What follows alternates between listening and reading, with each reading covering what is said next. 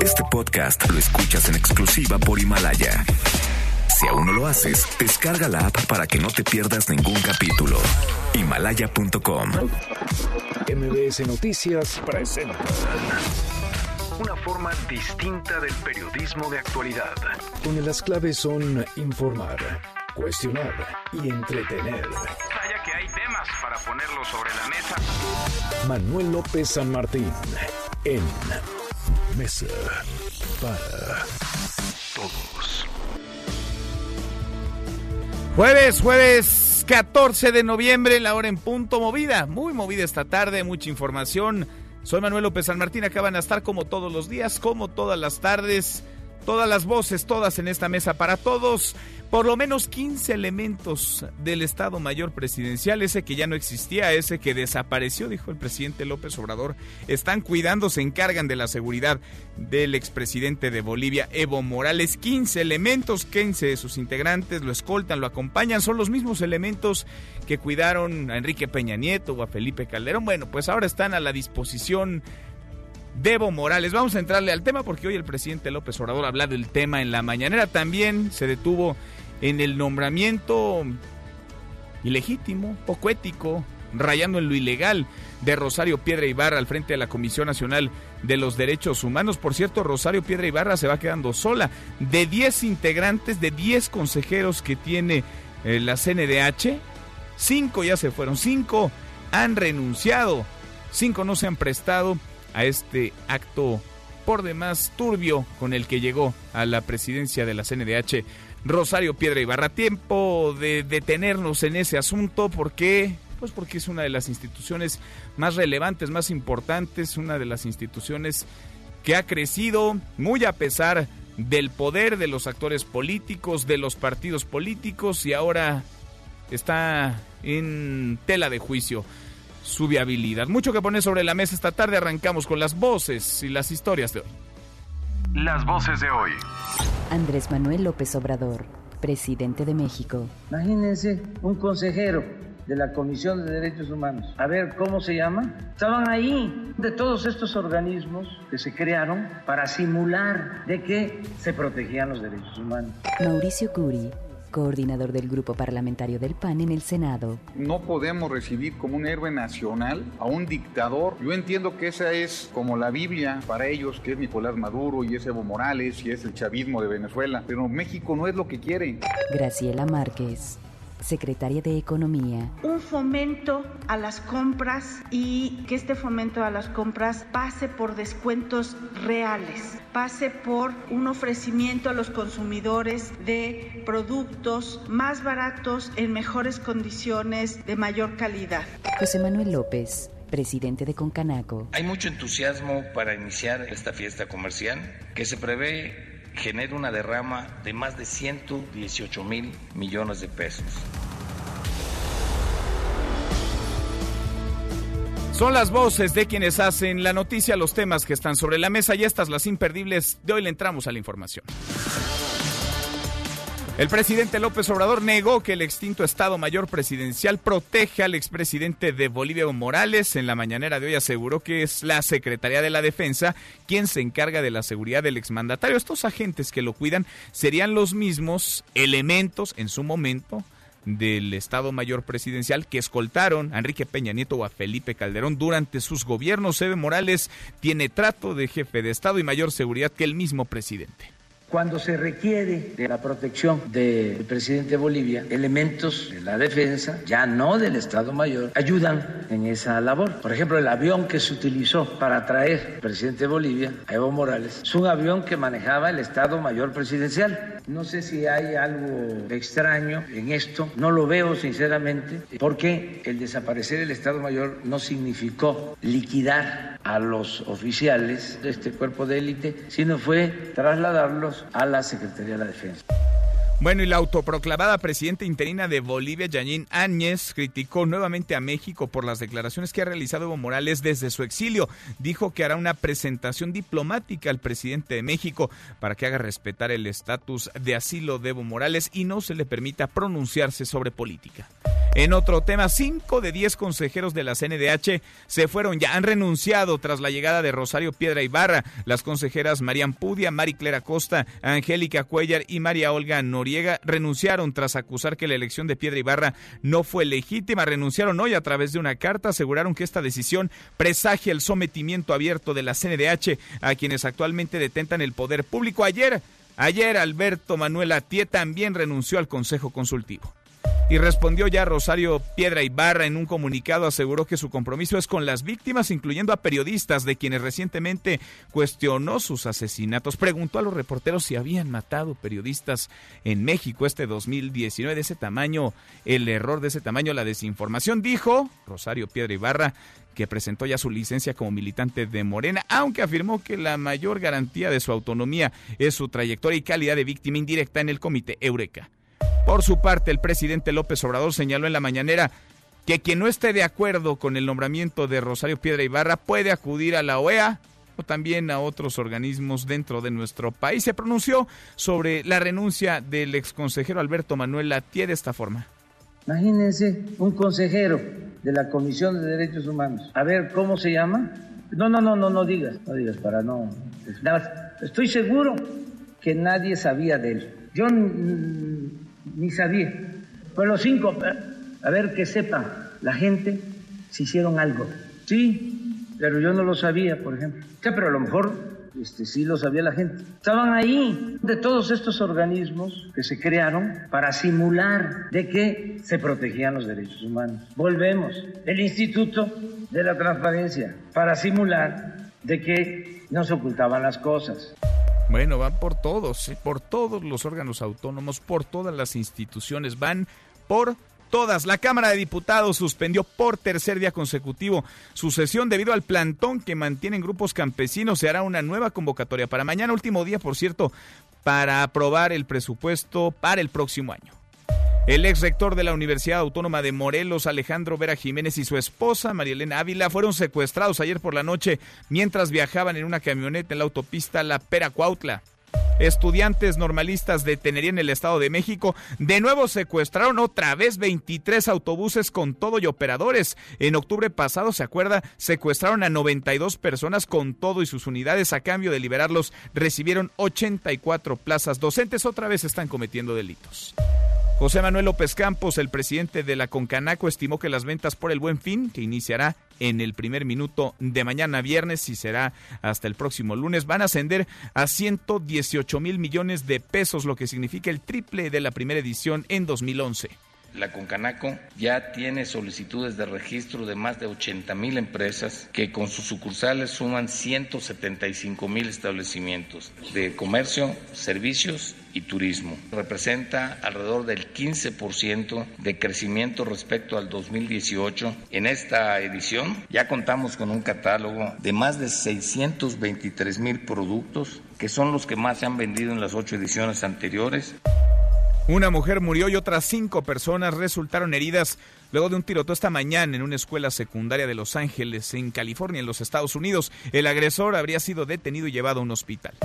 Y en la buena de hoy, porque también hay buenas, capacitarán a bomberos de la Ciudad de México para el manejo y la conservación de enjambres. Cuéntanos, Adrián, ¿cómo estás? Adrián Jiménez, muy buenas tardes. Buenas tardes, Manuel. Un saludo afectuoso para ti y el auditorio. El heroico Cuerpo de Bomberos de la Ciudad de México y la UNAM firmaron un convenio de colaboración cuyo objetivo es reubicar a lugares seguros a las colonias silvestres de abejas a fin de aprovechar al máximo su potencial y garantizar su labor de polinización y ayudar a la conservación de áreas verdes. Al respecto, Yair Chalico, subdirector de Planeación y Evaluación de los Bomberos Capitalinos, destacó la necesidad de actualizar sus protocolos y ser más sensibles al impacto ambiental que tienen estos seres vivos. Escuchemos. Y es importante para nosotros poder actualizar nuestros protocolos para salvaguardar a este ser vivo tan importante, donde en otros países del mundo se les está considerando como el ser vivo más importante de ese sitio. Acá no estamos actuando de la misma forma. Entonces, este es el primer paso. Mediante el acuerdo, la Facultad de Veterinaria capacitará a los bomberos sobre biología y manejo de enjambres y colonias silvestres de abejas para ser canalizados con grupos de apicultores que los aprovechen en un entorno seguro, minimizando el riesgo que representan para las personas, informó Adrián Jiménez.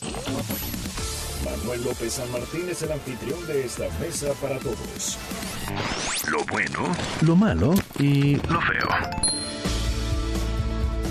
Lo bueno esta tarde de jueves, ya casi es viernes, ya vamos en jueves 14 de noviembre, que semanita esta, el Estado Mayor Presidencial desapareció el 1 de diciembre, eso dijo, eso nos dijo el presidente López Obrador. Lo malo es que los hechos, pues sigue existiendo a sus elementos, aunque se disfrace la realidad, nomás los mandaron a otro lado, pero siguen con las mismas funciones. Lo feo, pues lo feo es que nos venimos a enterar porque por lo menos 15 de sus integrantes, 15 elementos del extinto Estado Mayor Presidencial que han cuidado lo mismo a Peña Nieto, que a Calderón o a Vicente Fox, ahora están a cargo de la seguridad.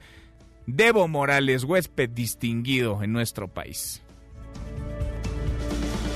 Vamos a platicar del tema y de eso va nuestra pregunta del día. ¿Qué opina de que la Secretaría de la Defensa se encargue de la seguridad del expresidente de Bolivia, de la seguridad de Evo Morales? Son por lo menos 15 elementos, utiliza un aparato de seguridad, camionetas blindadas, toda una logística, una logística que cuesta, claro, es un perseguido político, es un hombre que si se para en su país no la contaría, él mismo dio a conocer que su cabeza tenía precio, pero ¿Qué opina? ¿Qué piensa usted de que el gobierno mexicano, la Secretaría de la Defensa, esté invirtiendo recursos, dinero en su seguridad personal, además altamente calificado, bien capacitado, como lo son los elementos del Estado Mayor Presidencial, para cuidarlo? ¿Es correcto? ¿Es una exageración o es de plano inaceptable? Opine con el hashtag Mesa para Todos, abiertas ya nuestras vías de comunicación, el WhatsApp 5524-99125, viene el teléfono en cabina 5166-1025. Pausa, vamos arrancando esta mesa, la Mesa para Todos. Infórmate también vía Twitter, arroba M. López San Martín. Llámanos, teléfono en cabina 5166-1025. Este podcast lo escuchas en exclusiva por Himalaya. Este es su archivo muerto en Mesa para Todos. León Davidovich Bronstein, mejor conocido como León Trotsky, padre del Ejército Rojo y de la Revolución Rusa, agradece al pueblo mexicano y al presidente Cárdenas el haberle abierto las puertas del país tras sufrir la persecución de Stalin, 14 de noviembre 1937. Uno toma uno. Esteemed audience, you will easily understand if I begin my short address to you in my very im- imperfect English by addressing my warm thanks to the Mexican people and to the man who leads them with such merit and courage, President Cardenas.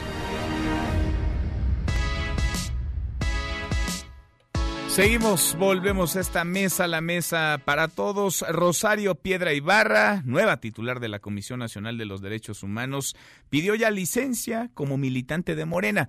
Mire, durante todo el proceso para elegirla, ella siguió militando activamente en el partido del presidente López Obrador. Fue hasta que resultó electa en una votación turbia, manoseada, contaminada, por decirlo menos, que ella decide hacerse a un lado y separarse de Morena. ¿Qué tan independiente, qué tan autónoma será una titular de la CNDH que hace cinco minutos militaba en el partido político de la mayoría, en el partido político del presidente René Cruz? René, cuéntanos, muy buenas tardes.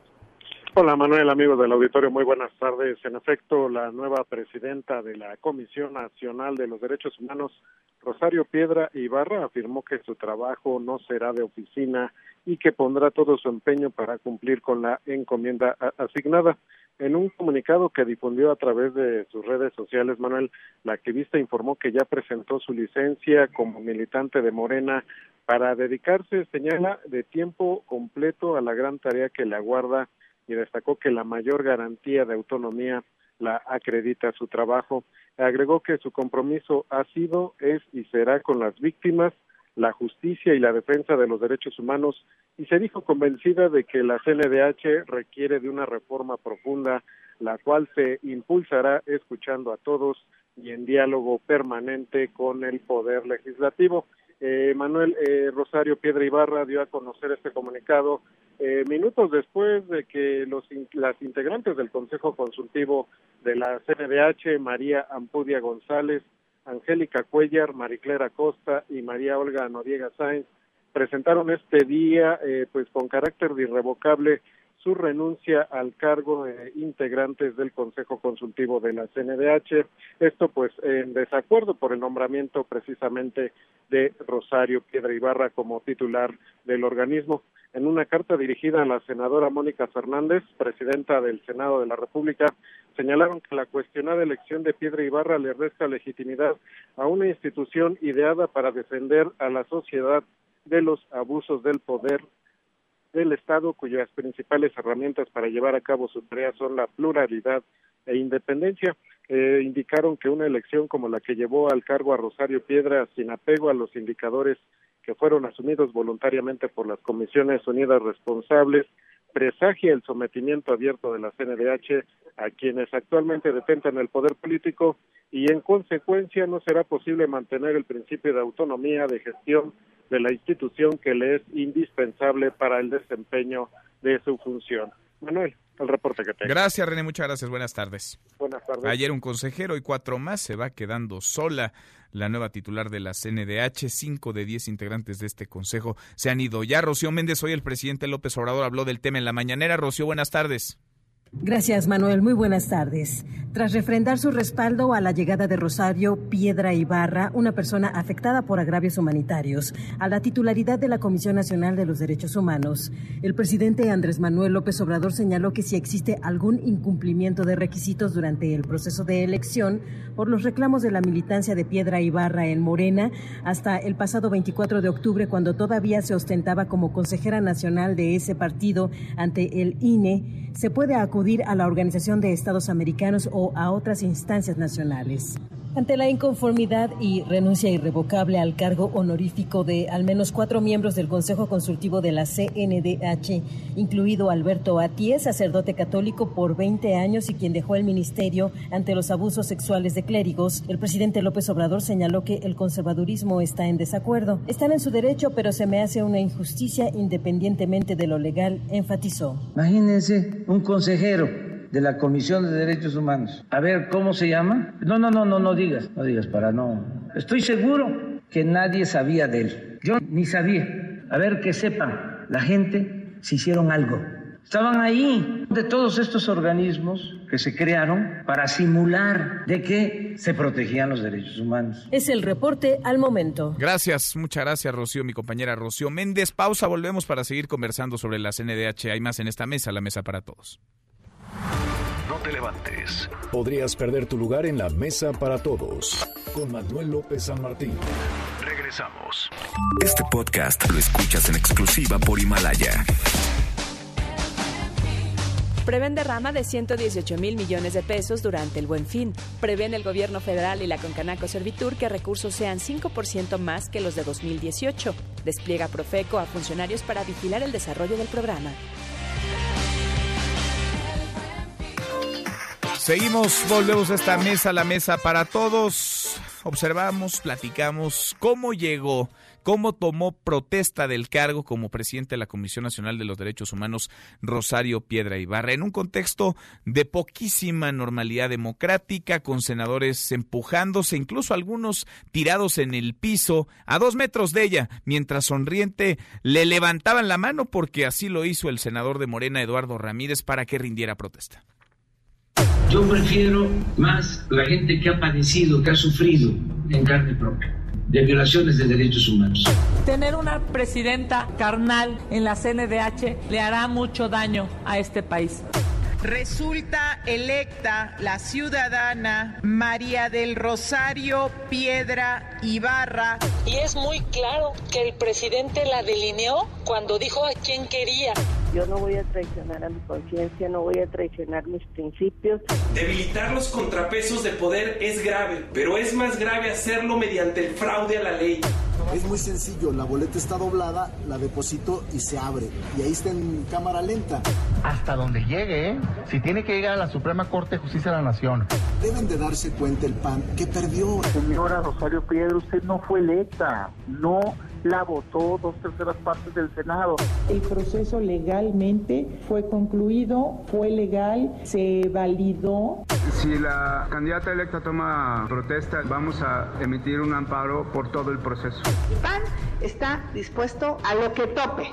Una nueva elección, porque no queremos que haya dudas. No se aprueba la moción presentada por el senador Monreal. ¡Morena y cochinos! ¡Lo descubrimos! El PRI va a votar en contra. La derecha alteró un video acusándome de haber votado doble. ¡Qué poca madre! Y así es que lo de ser los cochinos marranos les queda perfectamente. Protesta guardar y hacer guardar la constitución política de los Estados Unidos mexicanos. El presidente gana esta partida, el que pierde es la democracia, el que pierde son las víctimas y los partidos que queríamos un, eh, un órgano autónomo. Que es legítima, legal, la elección, mi elección. ¡Cochinos! ¡Lo descubrimos! Así llegó Rosario Piedra Ibarra. Llegó y hay una queja ya contra Rosario Piedra Ibarra. ¿Por qué? Pues eh, porque a unos minutos apenas de haber asumido la presidencia de la Comisión Nacional de los Derechos Humanos demostraba su, vamos a dejarlo así, falta de información, si no es que ignorancia sobre uno de los temas más dolorosos en la realidad mexicana de por sí violenta, sangrienta, los crímenes contra periodistas. Le agradezco mucho a Gildo Garza, presidente de la Asociación Mexicana de Periodistas Desplazados y Agredidos, que platique con nosotros esta tarde. Gracias, Gildo, ¿cómo estás? Muchas gracias, Manuel. Bueno, pues aquí estamos atendiendo el llamado. Gracias por platicar con nosotros. Si te parece, para darle contexto a quienes nos escuchan, esto dijo Rosario Piedra Ibarra unos minutos de haber tomado protesta sobre los asesinatos de periodistas. ¿Han asesinado periodistas? O sea, no. ¿No se ha enterado de la asesinato de periodistas? No, mire, yo he visto y vi lo que pasó con to en todos los sexenios pasados, ¿sí? Y es algo terrible. Han asesinado periodistas, preguntaba Rosario Piedra Ibarra Gildo. Imagínate, pues eh, tenemos un contexto en el que México es el país más peligroso para ejercer el periodismo a nivel internacional. Eh, a unas horas, a unos días de que la misión internacional de 17 organizaciones visitara el país y que bueno pues este colaborara y se reuniera con autoridades este de, nivel para ver este el fin a los crímenes de la impunidad contra los periodistas en América Latina pues bueno ahora ya con la designación este ilegal que vemos este de Rosario Pedra Ibarra este la señora no conoce el contexto real de la situación en México y que tiene México 13 periodistas asesinados en lo que va de la administración de Manuel López Obrador es preocupante es este eh, eh, una situación muy, muy, muy, muy delicada que la señora Piedra Ibarra, ahora titular de la Comisión Nacional de los Derechos Humanos, no, con, no conozca el contexto que rodea a la prensa en México. Y efectivamente, bueno, nosotros este, a los minutos de que emitió esta declaración, interpusimos una queja en, en su ahora en su este, eh, eh, lugar de trabajo, la Comisión Nacional de los Derechos Humanos y ella como titular, este, por la discriminación y la etiqueta. Y bueno, pues este los crímenes contra la Sí. memoria de los compañeros asesinados. Dicen ustedes en esta queja, creemos que la lamentable respuesta vulnera los derechos humanos de las víctimas directas e indirectas relacionadas al periodismo, mismas que han sufrido en carne propia la violencia extrema por el simple hecho de ejercer su oficio periodístico. Una queja ante la CNDH, la CNDH de Rosario Piedra Ibarra.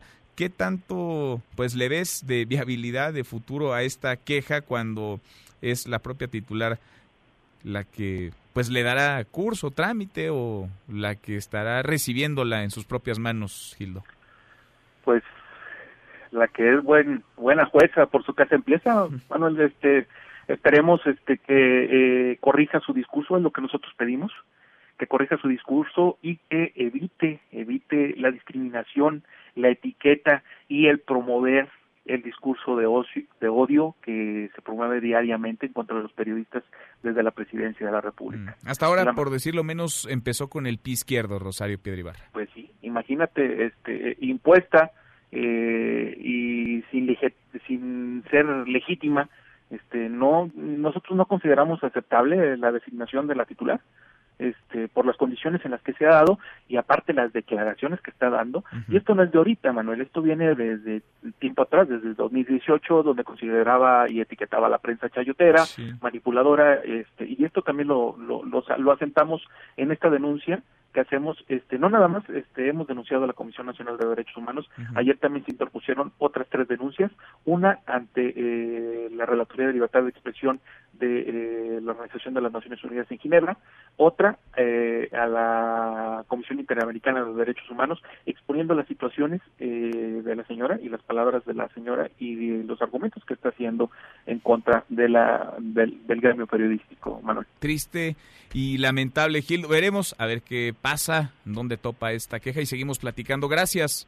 Gracias a ustedes. Muchas gracias y a la gracias. Muy buenas tardes. Es Gildo Garza, el presidente de la Asociación Mexicana de Periodistas Desplazados y Agredidos. Primera queja en la CNDH de Rosario Piedra Ibarra y la primera queja es contra la titular de la CNDH, Rosario Piedra Ibarra, que por decirlo suave, tomó protesta, inició su encargo con el pie izquierdo. Ayer platicábamos con Tania Renaud, la representante de Amnistía Internacional en México, y nos decía, es un proceso este viciado, ilegítimo, si no es que ilegal, poco ético, muy manoseado y sí, muy contaminado. Le agradezco mucho estos minutos a la senadora del PRI, Claudia Ruiz Macía. Gracias, senadora. ¿Cómo estás, Claudia? Buenas tardes. Hola, Manuel. Muy buenas tardes has dicho que se va a impugnar no solamente la decisión, el proceso también. ¿Qué es lo que está impugnando? ¿Van a impugnar ustedes desde el PRI en torno a la llegada, al arribo a la CNDH de Rosario Piedra Ibarra? Mira, estamos analizando todos los recursos que podamos interponer. De entrada, eh, amparo por violaciones legales y constitucionales en el procedimiento se violentó totalmente eh, las reglas que nos habíamos dado en el Senado, lo que marca la ley de la Comisión Nacional de Derechos Humanos y lo que marca la Constitución.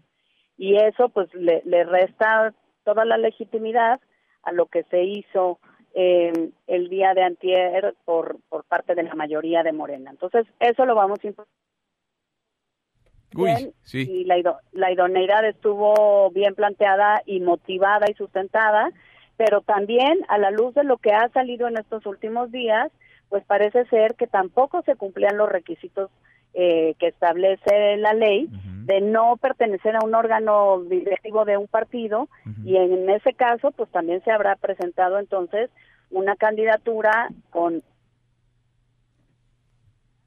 Claudia Uy, se me fue la senadora Claudia Ruiz y Ahora retomamos esta comunicación con ella porque sí, en efecto, la ley decide, la ley define que no puede militar, vaya, militar sí, pero no puede ocupar un cargo de dirección en ningún partido político quien se postule a la Comisión Nacional de los Derechos Humanos y está clarísimo que hasta hace cinco minutos Rosario Piedra Ibarra no solamente militaba en Morena, ocupaba un cargo de dirección. Claudia, senadora, te seguimos escuchando.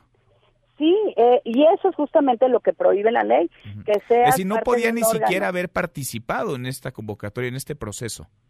No debía haber participado porque era consejera política y los consejos políticos son órganos directivos de los partidos. Dijo que no pertenecía a ninguno en un órgano directivo y esto pues no es una falta la verdad. También estamos analizando eh, que, procede legalmente. ¿Se puede? ¿Tú le ves eh, pues un poco de pies de viabilidad a esto porque vimos que toma protesta en medio de aplausos de la mayoría de Morena y de sus aliados, sobre todo PT y Encuentro Social en el Senado de la República, con jaloneos a dos metros de ella, con senadores en el piso, pero parece que la decisión pues está tomada. El presidente López Obrador incluso la ha festejado. Claudia, ¿qué tan viable ves que una queja de estas características o unas quejas de estas características puedan caminar? Yo creo que tiene toda la viabilidad eh, las violaciones legales y constitucionales están a la vista, son flagrantes. Hay antecedentes donde el Poder Judicial eh, entra a pronunciarse sobre eh, procesos de designación del órgano legislativo cuando hay estas violaciones constitucionales. Y lo que procede, yo estoy convencida de ello, es que se ordene la reposición del procedimiento creo que a nadie nos conviene tener una Comisión Nacional de Derechos Humanos deslegitimada, sin fuerza, con eh, falta de confianza en la ciudadanía y, lo que tenemos que cuidar es eso. Por eso nosotros insistimos en que se repusiera el procedimiento en su totalidad. Qué cosa. Bueno, en estas estamos. Ya Rosario Piedra Ibarra se ve en la CNDH, llegó a la CNDH, pero parece que esta historia tiene todavía mucho por delante. Seguimos platicando. Gracias, senadora. Muchas gracias, Claudia. Seguro que sí. Gracias a ti. Gracias. Muy buenas tardes. La senadora del PRI, Claudia Ruiz Macié, como el PRI, el PAN, también ha dicho que va a impugnar este proceso ilegal o ilegítimo que llevó a Rosario Piedra Ibarra a la CNDH. Vamos a darle un giro a la información. Día 4 de bloqueo en la Cámara de Diputados y día 3 en que debe ser suspendida la sesión al interior de San Lázaro. Es que parece que en la Cámara de Diputados quienes mandan son quienes se encuentran apostados a las afueras, grupos campesinos que están presionando a los legisladores y que no los han dejado sesionar. Angélica Melina, Angélica, cuéntanos, buenas tardes. Manuel, gracias. Muy buenas tardes. Así es, por tercer día consecutivo, la Cámara de Diputados está totalmente bloqueada por organizaciones campesinas que exigen más recursos para el 2020. Después de un zafarrancho registrado este miércoles en que los líderes parlamentarios debieron salir casi huyendo de en medio de un remolino de antorchistas que los rodeó por algunos minutos, el plantón en San Lázaro transcurre en calma. En consecuencia, la mesa directiva anunció que este jueves las actividades siguen suspendidas por falta de condiciones.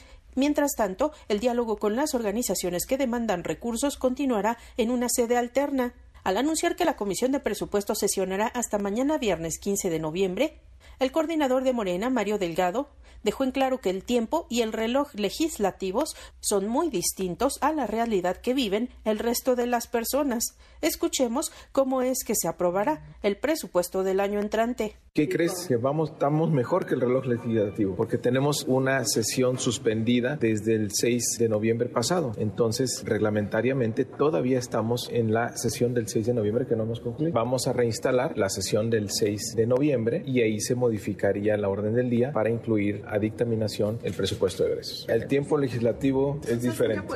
Es el reporte. Gracias, muchas gracias, Angélica. Y es que, insisto, parece que quien manda, quien toma las decisiones dentro de la Cámara de Diputados son los grupos de choque, de presión que están apostados afuera. En esta ocasión son organizaciones campesinas, pero lo hemos visto en otros momentos. Y la fuerza pública, nadie pide, ojo, represión. Sí que permitan el acceso la salida de los diputados y las diputadas y del personal que trabaja en Cámara de Diputados. Hasta ahora se han salido con la suya. Mañana, por cierto, mañana tienen que sesionar o en la Cámara o en otro lado, porque mañana vence el plazo, mañana viernes 15 de noviembre, para que se apruebe este paquete económico. Cruzamos la media ya a la hora con 34, vamos con un resumen de lo más importante del día. Resumen nacional. Alejandro Vera, ex rector de la Universidad de Morelos y ex candidato a la gubernatura del estado, fue secuestrado junto con su esposa Edmundo Salgado. Edmundo, cuéntanos cómo estás. Muy buenas tardes. No tengo Edmundo. Iré con Edmundo Salgado en unos minutos más. Bueno, en otro tema, Normalistas de Tenería secuestraron 23 autobuses con todo y operadores. Otra vez son los mismos que en octubre pasado secuestraron a 92 choferes con todo y sus unidades. A cambio de liberarlos recibieron en aquel momento 84 plazas. Cuéntanos, Juan Gabriel, ¿cómo estás, Juan Gabriel González? ¿Qué piden ahora? Cuéntanos.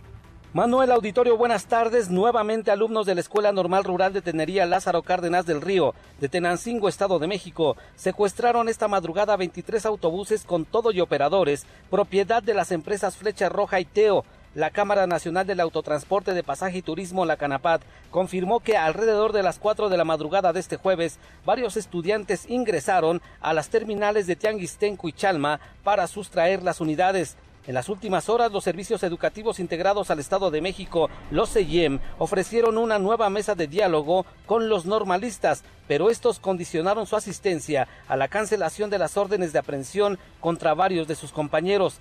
Cabe mencionar que la Escuela Normal de Tenería celebraría este fin de semana su aniversario número 92 con un baile de dos días, el cual ya fue cancelado.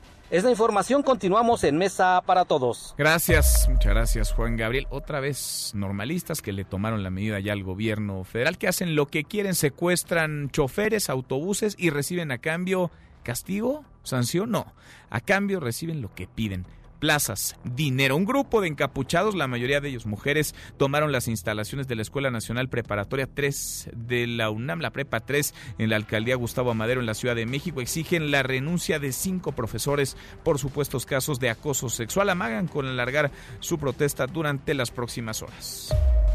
Vaya polémica la que se ha desatado luego de que el gobierno federal asignara al menos a 15 elementos de seguridad para cuidar, para velar por la integridad de Evo Morales. Algunos de estos elementos incluso se encargaban de la seguridad de Enrique Peña Nieto, de Felipe Calderón, pertenecían pues al Estado Mayor Presidencial. Rocío Méndez Rocío, buenas tardes. Gracias, Manuel. Muy buenas tardes. Al aclarar que fue él quien dio la instrucción de que la Sedena cuidara a Evo Morales, el presidente Andrés Manuel López Obrador subrayó que se requirió el uso de elementos del extinto Estado Mayor Presidencial para cuidar al exmandatario boliviano. Cuando se requiere de la protección del presidente de Bolivia, elementos de la defensa, ya no del Estado Mayor, ayudan en esa labor. Por ejemplo, el avión que se utilizó para traer al presidente de Bolivia, a Evo Morales, un avión que manejaba el Estado Mayor Presidencial. No sé si hay algo extraño en esto, no lo veo sinceramente, porque el desaparecer el Estado Mayor no significó liquidar a los oficiales de este cuerpo de élite, sino fue trasladarlos a la Secretaría de la Defensa. Que Donald Trump, presidente de los Estados Unidos, no se haya expresado sobre la decisión libre y soberana de México de asilar a Evo Morales. Por otra parte, tras precisar que aún no se define el aumento para el salario mínimo hacia el 2020, López Obrador informó que se analiza un incremento salarial a marinos y soldados, quienes tienen como principal tarea el garantizar la seguridad. Es el reporte al momento. Gracias, muchas gracias, Rocío. La dirigencia nacional del PAN solicitó al gobierno federal un informe sobre los gastos del traslado y la estancia de Evo Morales en México. En el Senado, el coordinador de los senadores del PRI, Miguel Ángel Osorio Chong, cuestionó las concesiones que hasta ahora ha recibido el expresidente de Bolivia. En otro tema, el presidente López Obrador respondió a las organizaciones campesinas que mantienen bloqueada la Cámara de Diputados cuatro días al hilo. Ellos están pidiendo más dinero, más recursos para el campo. Este mensaje les mandó muy tempranito el presidente López Obrador.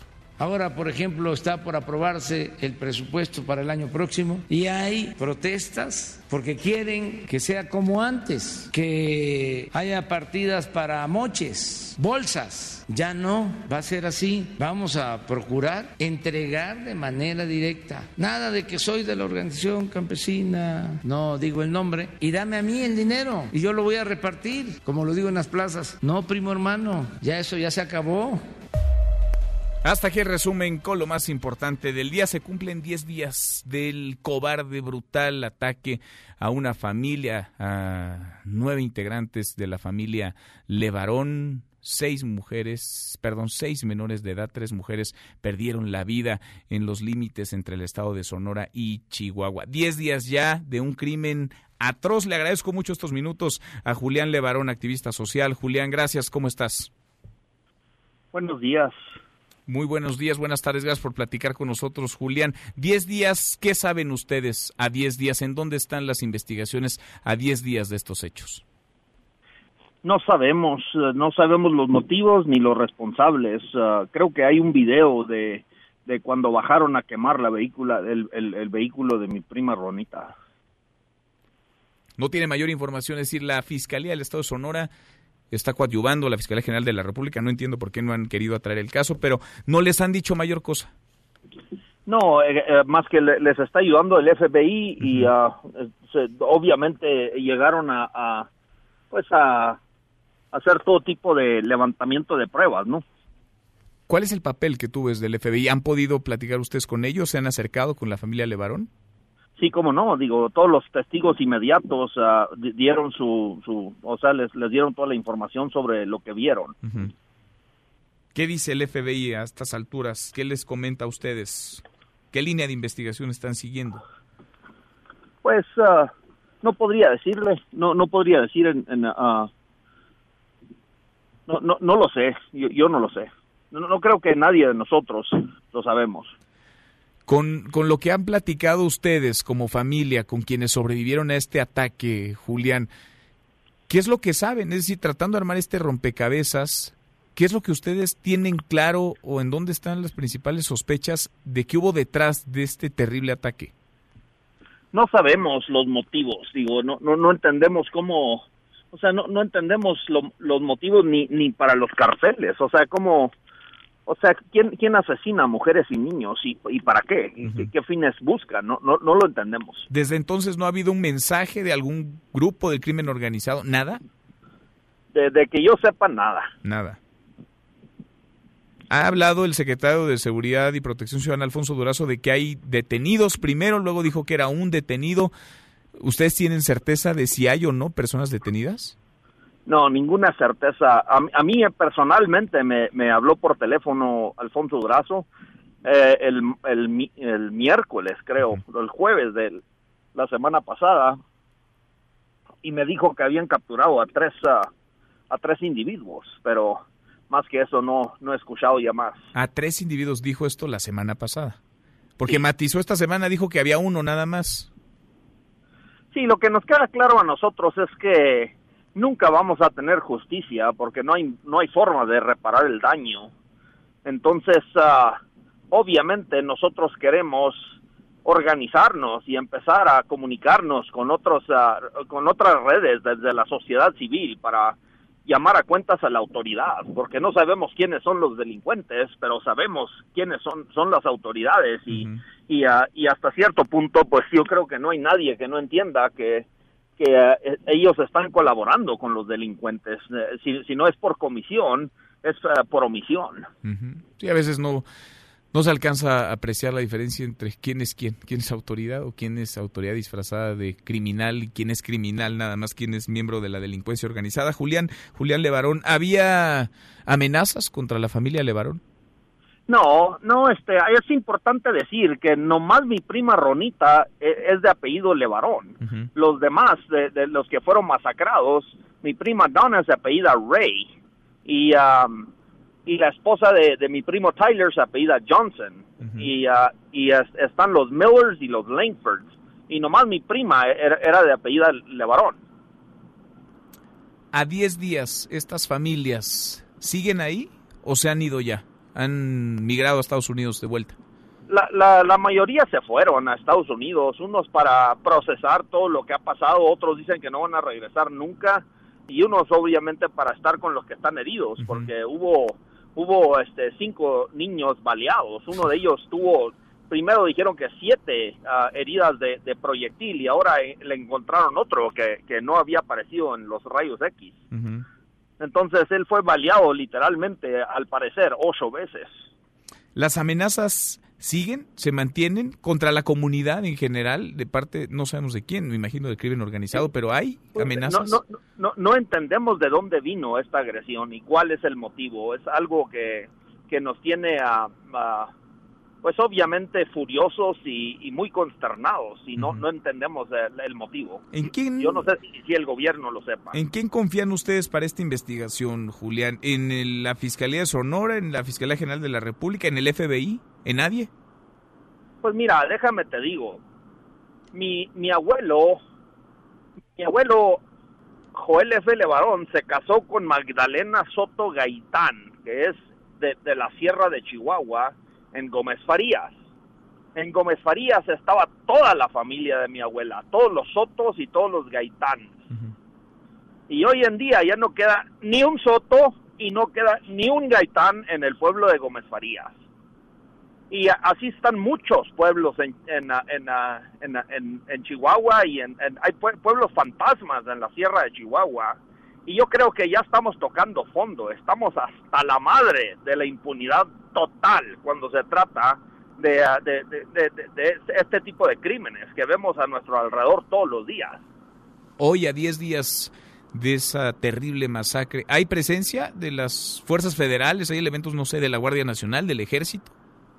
Sí, este, están en Sonora. Aquí en Chihuahua nosotros hemos tenido un destacamento de la Policía Federal eh, desde el 2010 y la verdad es que nosotros nos hemos organizado y hemos creado redes locales para atender el tema de la seguridad y, y aquí en Levarón nunca nos han vuelto a, secuestrar ni atacar, pero hay que, hay que saber que esto sucedió en Sonora. ¿Qué situación está? Diez días han pasado, no hay certeza, ni siquiera sabemos cuántos detenidos hay o si hay detenidos o no, porque son contradictorias las declaraciones del propio Durazo en ese sentido. Julián, te agradezco mucho estos minutos. Gracias, Julián Levarón. Muy buenas tardes. Que Dios los bendiga a todos. Gracias. Es el activista Julián Levarón. Diez días se cumplen hoy de esta terrible masacre. Nueve personas murieron acribilladas, tres de ellas mujeres, seis menores de edad, entre ellos dos gemelitos Menos de un año tenían ambos. Pausa y volvemos. Hay más en esta mesa, la mesa para todos. En esta mesa nos importa tu opinión. WhatsApp 5524 99 1025. Hashtag Mesa para Todos. Llámanos 5166 1025 o 01800 202 1025. Mesa para Todos con Manuel López San Martín. Aquí todos tienen un lugar. Este podcast lo escuchas en exclusiva por Himalaya. Urgen a México no permitirá a Evo promover la violencia desde asilo. El ex candidato a la presidencia de Bolivia, Carlos Mesa, considera que declaraciones de su compatriota provocan a confrontación en su país. Seguimos, volvemos a esta mesa, la mesa para todos. Hay una protesta, una manifestación en Rectoría en Ciudad Universitaria. Juan Carlos Alarcón, Juan Carlos, cuéntanos, muy buenas tardes. Juan Carlos. Juan Carlos Alarcón, no, no tengo a Juan Carlos Alarcón. Vamos a ir antes con los numeritos del día. Citlali, Citlali Sáenz, gusto en saludarte. ¿Cómo estás? Muy buenas tardes. Hola Manuel, buenas tardes a ti también a nuestros amigos del auditorio. Están perdiendo en este momento los principales indicadores. El Dow Jones Industrial de la Bolsa de los Estados Unidos registra una baja de 0.11%, el Nasdaq pierde 0.04% y pierde también el S&P nube de la Bolsa Mexicana de Valores 0.05%, se ubica en 43.075.61 unidades. En el mercado cambiario, dólar en ventanilla bancaria se compra en 18 pesos con 83 centavos, se vende en 19 pesos con 65, el euro se compra en 21 pesos con 30 centavos, se vende en 21 pesos con 34 centavos. Manuel, mi reporte al auditorio. Gracias, muchas gracias, Citlali. Muy buenas tardes. Buenas tardes. A ver, toma dos. Juan Carlos Alarcón, cuéntanos, Juan Carlos. Buenas tardes, Ciudad Universitaria. Así es, eh, Manuel partió una marcha de la zona de la bombilla en la Avenida de los Insurgentes eh, al sur y esta llegó hace unos instantes a la torre de rectoría donde en estos momentos pues están haciendo un planteamiento en torno a la situación de acoso sexual que sufren diversas alumnas, estudiantes, principalmente de estudiantes eh, de instituciones como la FES, Cuautitlán de la Universidad Nacional Autónoma de México, llegaron justamente hacia la rectoría con la finalidad de dar a conocer esta situación al rector, al Consejo Universitario para que se tomen cartas en el asunto y puedan ser sancionados aquellos docentes que han ejercido violencia de género, tanto por acoso como intimidación en contra de las alumnas. En esta marcha también se congregó otro grupo de estudiantes que pues también partieron de un punto del sur de la ciudad para exigir la renuncia de el, del rector Enrique Graue porque no ha hecho nada al respecto. Es una situación que pues ha, se ha ido, ha ido creciendo en los últimos meses y esta, este mediodía pues se llegaron justamente en estas dos marchas. Ahorita se lleva a cabo en este instante aquí en la Torre de Rectoría esta manifestación de cientos de alumnos de diversos planteles educativos. La marcha es denominada Comencemos informando juntos contra el acoso. Y este reporte Estamos pendientes, Juan Carlos, gracias. Muy buenas tardes. Buenas tardes. Este buen fin es mejor con tu tarjeta de crédito HSBC. Presenta. El buen fin está aquí. Recibe 15% de bonificación y 12 meses sin intereses en comercios participantes pagando con tarjetas de crédito HSBC. Conoce más en hsbc.com.mx diagonal el buen fin. CAT meses sin intereses 0% sin IVA. Informativo. Tasa fija anual. Consulta términos, requisitos de contratación, comisiones y condiciones de la promoción en hsbc.com.mx. Economía y finanzas con Eduardo Torreblanca. Lalo, qué gusto saludarte. ¿Cómo estás? Igualmente, muy buenas tardes y buenas tardes al auditorio. La Junta de Gobierno del Banco de México, Lalo, ha decidido disminuir en 25 puntos base el objetivo para la tasa de interés interbancaria un día a nivel de 7.50%, Lalo. Ganaron los gavilanes, van 2-0. 2-0. Sí, los gavilanes se dice así a los miembros de esa junta de gobierno que determinan las políticas monetarias en México, que son duros, que son, digamos, de la ala dura. Y las palomas son aquellos que son más flexibles en cuanto a política monetaria. Ya van dos ocasiones consecutivas en que dos miembros de ese selecto grupo de economistas determinan que no va a ser, bueno, son dos que han pedido en dos ocasiones eh, eh, inmediatamente próximas que haya un ajuste de medio punto porcentual. Y ya por segunda ocasión consecutiva se dio eh, la razón a quienes piensan que hay que ir con mayor prudencia en cuanto a baja en tasas de interés y lograron que la tasa de interés se ajuste un cuarto de punto porcentual en esta ocasión y tendrán una ocasión el próximo diciembre para hacer lo propio, cosa que pudiera permitir bajar otro cuarto de punto porcentual en lugar de en esta ocasión medio punto porcentual de un jalón. ¿Es buena es mala noticia para la economía, Eh, para, digamos, los ciudadanos de a pie? Es, es buena noticia, no a la velocidad que pudiera darse, tiende a incentivar la actividad económica, pero no es un milagro. O sea, estos, estos ajustes a la baja tardan en dar, eh, digamos, signos de recuperación en la economía tres, cuatro meses y de manera, digamos, tímida. Habrá que ver qué sucede en diciembre. Lo más seguro es que haya otro ajuste de un cuarto punto porcentual y esto de alguna manera contribuya a elevar la actividad económica, aunque de una manera no muy notoria, ¿no? Buenísimo. Pues lo vamos, lo vamos platicando en el camino. Lalo, ¿tenemos postre? Desempleo de 3.6% en el tercer trimestre, 31 millones de trabajadores informales, ¿eh? 31 millones, lo que representa un crecimiento de 1.8% en términos anuales. 31 millones de. Es un, es un ejército, es, un, ejército. Es un mundo. Lalo, mañana le entramos al buen fin, ¿no?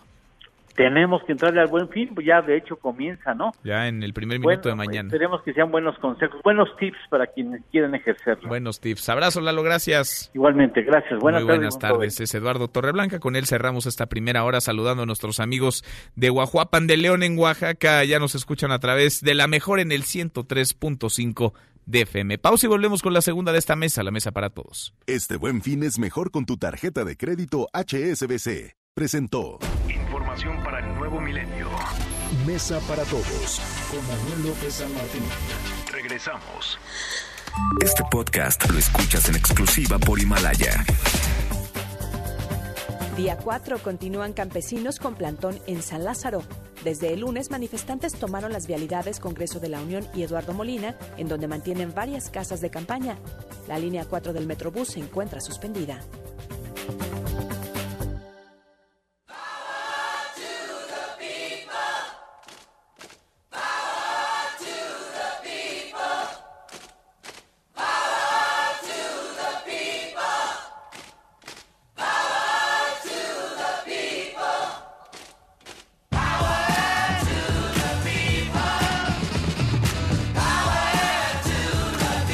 Arrancamos esta segunda hora, gracias que nos acompaña. Soy Manuel López San Martín. Ya casi es viernes, ahí la llevamos, jueves 14 de noviembre. Vamos a revisar las redes, cómo se mueven las cosas en Twitter de las redes, esta mesa, la mesa para todos.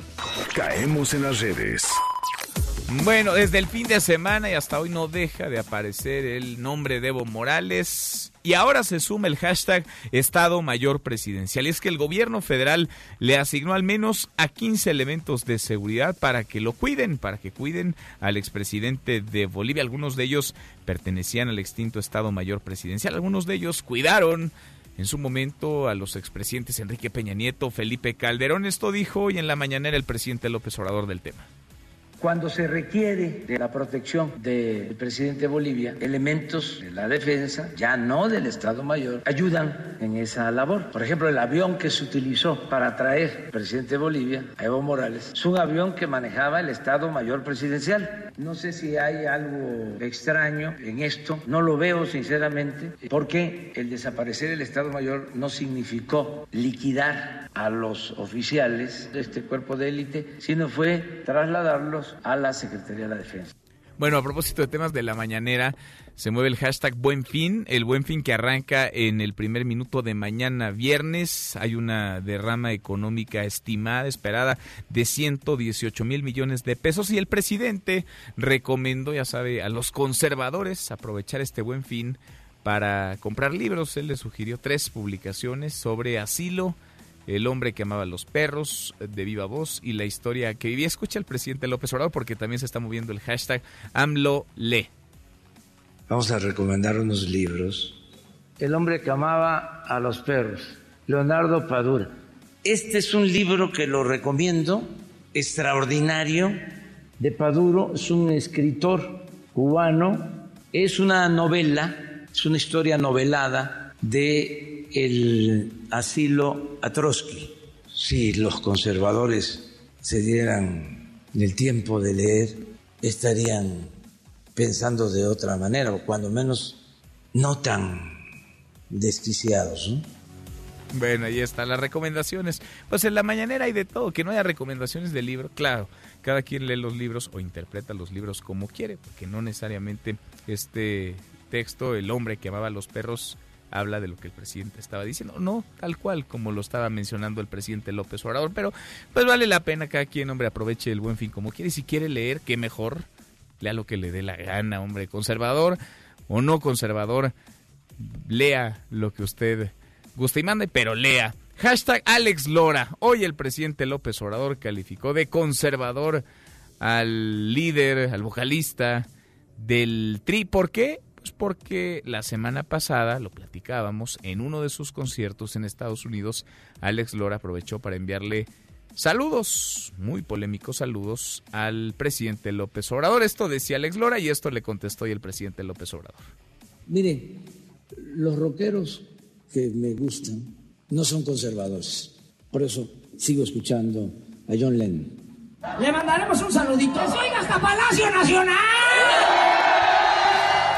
Bueno, así las palabras de Alex Lora y antes las del presidente contestándole al propio Lora. Y se mueve el hashtag México. Está jugando la selección mexicana de fútbol. Justo ahora el Tri Sub, el tri sub 17 está jugando frente a Holanda la semifinal del Mundial del Campeonato Mundial Sub-17. De eso y más vamos a platicar con Nicolás Romay.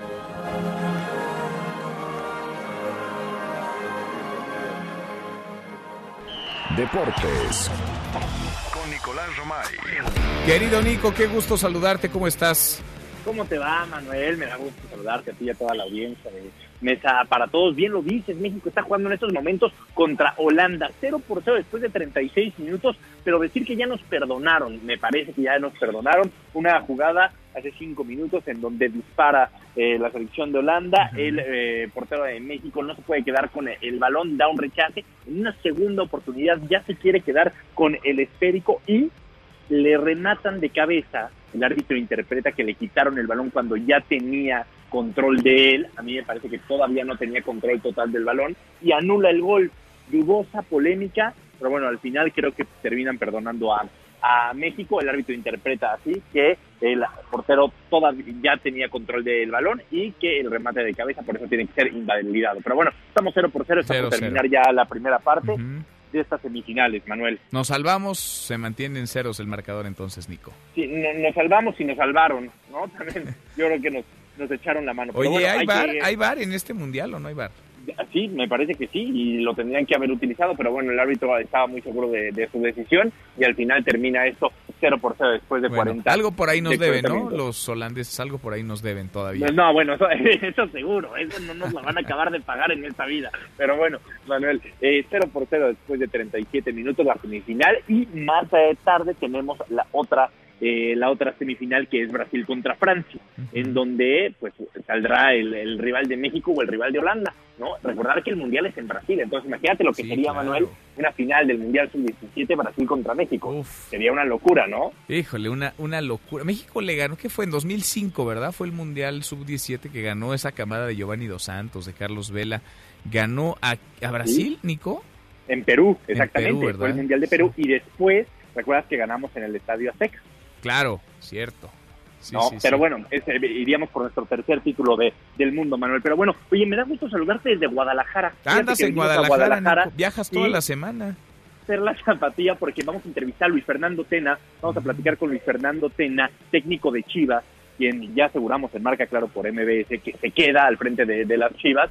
Y entonces eh, nos va a dar una entrevista para marca, claro, por MBS Radio. Así que nos venimos a Guadalajara. Vamos a estar aquí con, con el Flaco Tena, que seguramente tendrá muchas cosas que contar y muchas cosas que platicar Ah, de, cómo- de lo que es y de lo que representa estar al frente de Chivas en un momento tan difícil. Nada sencillo, los vamos a escuchar, por supuesto, Nico. Entonces, hoy desde Guadalajara andas en un tour gastronómico, ¿no? Entre los pastes de Pachuca y ahora las tortas ahogadas ahí en Ya Guadalajara. las tortas ahogadas, ojalá probáramos algo de eso. Oye, Manuel, y hoy inicia la semana 11 ya de la NFL, ¿eh? Steelers contra Browns a las 7 de la noche, y que semana 11 ya de la NFL, ya bien sabes que el lunes cancha del Estadio Azteca, Chiefs contra Chargers. Así es, ahí vamos a estar, Nico. Ahí, ahí estaremos, eh, seguramente, o si no lo vemos en la televisión. Insistes, qué cosa. Está bien, ya no te voy a decir. Ya no te voy a decir nada. Nico, un abrazo y a las tres los escuchamos. A las tres esperamos en Marca Claro por MBS Radio desde Guadalajara con Luis Fernando Tena. Gracias, Nico. Abrazo. Nicolás Roma y con los deportes. Pausa antes, una vuelta por el mundo de la mano de mi tocayo Manuel Marín y volvemos. Además, en esta mesa, la mesa para todos. Internacional. Continúa la tensión en Bolivia mientras se define quién gobernará realmente al país. Los diputados del Movimiento al Socialismo, allegados al expresidente Evo Morales, lograron quórum y eligieron a Sergio Choque como presidente de la Cámara de Diputados. Buscan sesionar para designar al gabinete interino. Sin embargo, la autoproclamada presidenta interina Yanine Añez tiene su propio equipo de trabajo, lo cual complica el proceso de transición. La organización británica Oficina de Periodismo de Investigación amenazó al Parlamento inglés con llevar a los tribunales al gobierno si no se publica el informe sobre la supuesta interferencia rusa en las elecciones británicas y el referéndum sobre el Brexit. Tu opinión cuenta y a nosotros nos interesa. Llámanos del interior de la República al 01800-202-1025. Síguenos en Twitter, arroba M. López San Martín. Hashtag Mesa para Todos. Este podcast lo escuchas en exclusiva por Himalaya.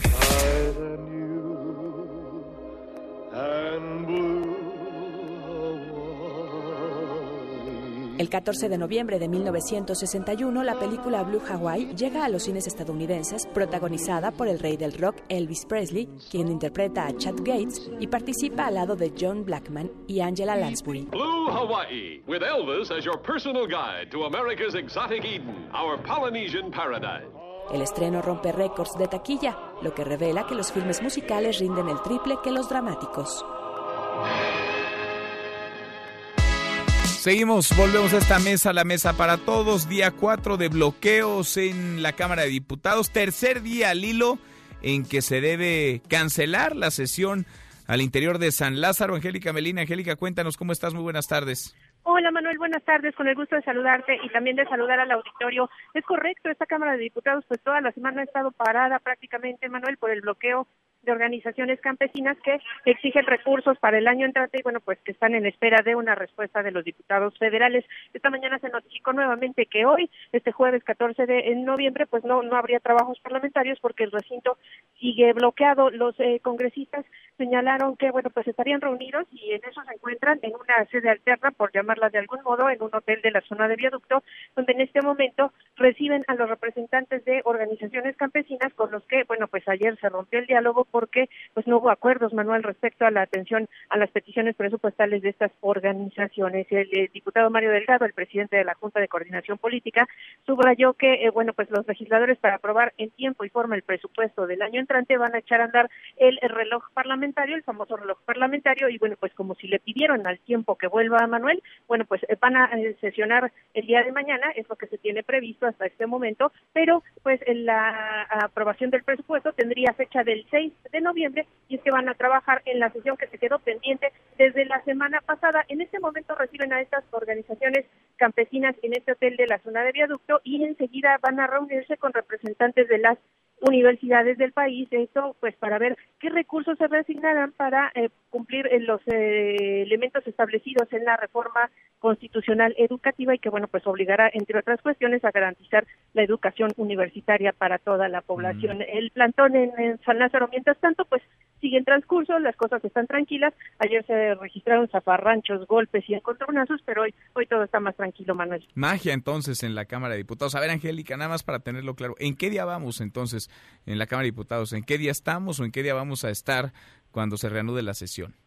el día de mañana, que es 15 de noviembre, que es el plazo de límite legalmente para que se apruebe el presupuesto, pues eh, se prevé que ya se pueda trabajar en San Lázaro. Los legisladores lo que van a hacer es reanudar la sesión que se quedó pendiente desde hace más de una semana, desde el pasado miércoles 6 de noviembre. En cuanto empiecen a trabajar, iniciarán esa sesión, retomarán esa sesión que se encuentra en suspenso, que se encuentra en receso. Mañana, eh, si, si se puede trabajar en San Lázaro, bueno, pues se reiniciará la sesión del 6 de noviembre y en esa han dicho el coordinador Mario Delgado, bueno, pues se modificará el orden del día para entrar directo a la discusión presupuestal que todavía ni siquiera está dictaminado el presupuesto y será en esa sesión, la del 6 de noviembre, que se va a aprobar el presupuesto de egresos, aunque bueno, pues ya físicamente y técnicamente será día viernes 15 de noviembre. Así que, bueno, pues eh, harán una especie de, de, eh, de volver al futuro, Pues una sí. especie de pedir al tiempo que vuelva a los diputados Qué para pues, poder estar en tiempo y forma en la aprobación de este paquete que se les ha complicado mucho. La elasticidad del tiempo, nunca mejor dicho, el tiempo es relativo. Gracias, Angélica. A ti, Manuel, hasta luego. Muy buenas tardes. Le agradezco mucho a la presidenta de la mesa directiva de la Cámara de Diputados, a la diputada Laura Rojas, que platique con nosotros esta tarde. ¿Cómo estás, Laura, diputada? ¿Cómo te va? Muy buenas tardes. Hola Manuel, ¿qué tal? Mucho gusto de saludarte a ti y al auditorio. Igualmente, pues es el tercer día al hilo en que se suspende la sesión en la Cámara de Diputados. Así es Manuel, ha sido una semana complicada, no hemos tenido las condiciones para poder eh, entrar al, a San Lázaro, a- al recinto legislativo. Todos hemos visto pues cómo los, eh, las, los accesos de la Cámara de Diputados están bloqueados por los manifestantes pues que están expresándose, manifestándose en las inmediaciones de, de nuestro recinto. ¿Qué implica esto de que no haya condiciones para entrar? Pues no hay condiciones físicas, o sea, están las personas eh, apostadas en campamentos y no hemos podido ingresar, ¿no? La, la, la definición es eh, que se ha tomado en, desde eh, siempre desde desde el- al, al menos desde que yo inicié en este periodo como presidenta, pues es salvaguardar la seguridad, la integridad no solo de los diputados y las diputadas, sino también pues del personal que que trabaja en la Cámara de Diputados. En- somos más de cinco mil personas las que estamos ahí trabajando diariamente y pues ese ha sido, digamos, el, el principal eh, el principal objetivo en cuando estamos en este tipo de situaciones. Entonces, físicamente no hay manera de entrar al, al Palacio Legislativo. No hay manera de entrar, o sea, están bloqueados los accesos, las entradas Las y puertas las están encadenadas. O sea, Encadenadas. las- las la- la- los manifestantes encadenaron las puertas eh, por fuera. Todavía el lunes, eh, el lunes que no hay ses- que no había sesión, nosotros sesionamos regularmente martes y jueves y durante este periodo también hemos sesionado durante los miércoles para eh, avanzar en el rezago de dictámenes que teníamos por parte de comisiones, pero entonces los lunes normalmente no hay no hay no hay diputados, eso baja mucho el- la presencia de pues del personal que hay en la Cámara de Diputados, pero aún así el día que llegaron los eh, los manifestantes había gente eh, cerraron los accesos por la tarde y pues tuvimos que negociar la salida del personal ya que, que todavía estaba dentro. Entonces ahorita eh, bueno a partir de ese día encadenaron las puertas de del, todas las puertas de, del Palacio Legislativo y no hemos podido entrar. Y pues por supuesto no pues no hay manera de sesionar si no estamos en nuestro en nuestro recinto en el pleno y no hay condiciones de, de que pueda salir la gente, ¿no? No hay Después. condiciones. Ahora, ¿qué hay? Porque nadie pide represión, pero ¿qué hay, digamos, de las autoridades en la Ciudad de México para que puedan, insisto, no reprimir, pero sí remover, pues por lo menos estas cadenas y estos candados, o por lo menos a las personas que las están resguardando eh, las afueras de la Cámara de Diputados y que los diputados y las diputadas puedan entrar y con ellos también el personal, miles, cinco mil personas que ahí trabajan todos los días? Mira, decirte que se, por parte de la mesa directiva se han hecho las gestiones necesarias para que en, para que en- para que se presten eh, por parte de las autoridades los apoyos necesarios para garantizar estas condiciones de acceso libre y seguro. Sin embargo, aquí hay viene la otra parte de la historia, Martín, que es que no hay dictamen de la comisión aún, ¿no? Entonces, el pleno y la Entonces, necesita- digamos que no tienen tanta prisa por entrar. Es decir, eh, pues sí están encadenadas no las lo, puertas, yo no pero lo plantearía de esa manera, porque por supuesto que, que las y los diputados estamos listos y comprometidos para, para trabajar, no, es, no, no lo plantearía de ninguna manera de esa manera, simplemente que la Comisión de Presupuesto ha estado trabajando, o sea, no es que- y, tam- y también quiero ser muy enfática en que el trabajo legislativo no ha parado. Desde, desde el lunes, la Comisión de Presupuesto ha estado eh, trabajando en construir un dictamen, un dictamen que no, que no es nada fácil de construir en estas circunstancias, que pueda ser votado, todavía está en ese trabajo, y el día de mañana eh, sesionará la Comisión de Presupuesto para aprobar eventualmente ese dictamen. ¿Y en dónde va a sesionar? Al mismo tiempo, eh, al, eh, no, no, no lo han hecho público. Al mismo tiempo, eh, la Junta de Coordinación Política también ha estado eh, trabajando intensamente en el diálogo con los diferentes grupos de manifestantes que se han que se han expresado. Los alcaldes que ellos por supuesto no están bloqueando no son parte del bloqueo pero se tuvo una reunión con con los alcaldes eh, una representación importante de presidentes municipales con los grupos de eh, que representan a los campesinos. Hoy también hay una reunión con rectores de universidades. Entonces se está haciendo ese trabajo de diálogo eh, a través de la Junta de Coordinación Política. La mesa directiva, por su parte, nosotros también hemos trabajado en lo que nos toca, que es garantizar el proceso legislativo y garantizar las condiciones que te comenté de seguridad en cuanto tengamos un dictamen. Si hay sesión, ahora, si hay sesión mañana, va a depender entonces de la organización o de las organizaciones campesinas que están a las afueras de San Lázaro. En primer lugar, decirte que, que si hay sesión mañana depende de que tengamos un dictamen de la Comisión de Presupuesto. O sea, sería únicamente, la sesión de mañana sería únicamente para el tema de presupuesto. Sí, así es. Estamos concentrados en, eh, en el presupuesto porque tenemos, eh, pues, es, es el tenemos un plazo legal y además es el tema, es un tema de la mayor importancia. Pero yo le quiero decir a la ciudadanía que no tengan duda de que la Cámara de Diputados va a aprobar un presupuesto para el año que entra y le vamos a dar a México, eh, pues, un presupuesto. Bueno, ustedes podrían pedir, tú como presidente de la mesa directiva, la intervención de las autoridades de la Secretaría de Seguridad Ciudadana en la capital del país para liberar un acceso al menos para que puedan entrar las diputadas y los diputados a San Lázaro. Bueno, sí, la presidenta de la mesa directiva tiene esa facultad y como lo, lo comenté hace un momento, eh, se han generado los canales de diálogo, sin embargo, no quiero adelantar vísperas sobre lo que va a pasar. Vamos paso a paso. Primero tenemos eh, un tenemos eh, que la Comisión de Presupuesto dictamine y nos genere un dictamen y vamos poco a poco, vamos día a día. Bueno, pues en el camino ese poco a poco y día a día lo vamos platicando contigo. Gracias, Laura. Gracias, diputada, como siempre. Claro que sí, Manuel. Muy buenas tardes. Muy buenas tardes. Es la diputada, la presidenta de la mesa directiva de la Cámara de Diputados, Laura Rojas. Le damos un giro a la información. Llega el buen fin, llega con el primer minuto de mañana, viernes. Le agradezco mucho al Procurador Federal del Consumidor, a Ricardo Sheffield, que platique con nosotros esta tarde. ¿Cómo estás, Procurador Ricardo? Muy buenas tardes. Manel, muy buenas tardes. A nosotros ya el buen fin ya nos llegó porque de hecho tuvimos la primera conciliación hoy a las 4 de la mañana. ¿Cómo? Por, pues es que ya varios proveedores eh, empezaron a, dar ofertas desde, desde, ayer en la tarde. Entonces, eh, en, un, en una tienda, eh, una oferta se querían rajar a la mera hora y antes de que, de que fuera el horario que ellos anunciaron, que eran las 12 de la noche, eh, pretendieron retirar la, la oferta, sin embargo ya había compradores adentro que, que pidieron a la Profeco que se respetara la oferta y la hicimos respetar y se llevaron las últimas siete pantallas de esa tienda a las 4 de la mañana. Es la primera conciliación del, del Buen Fin a las 4 de la mañana, aunque formalmente eh, para la gran mayoría de los que participan en el programa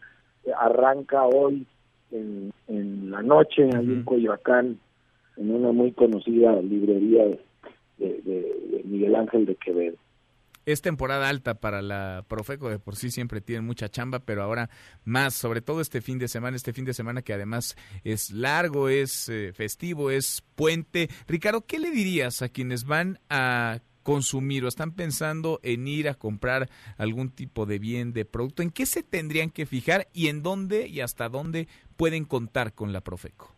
Eh, primero que, que hagan una compra razonada, que sean consumidores razonados ¿Cuál, ¿Quién es un consumidor razonado?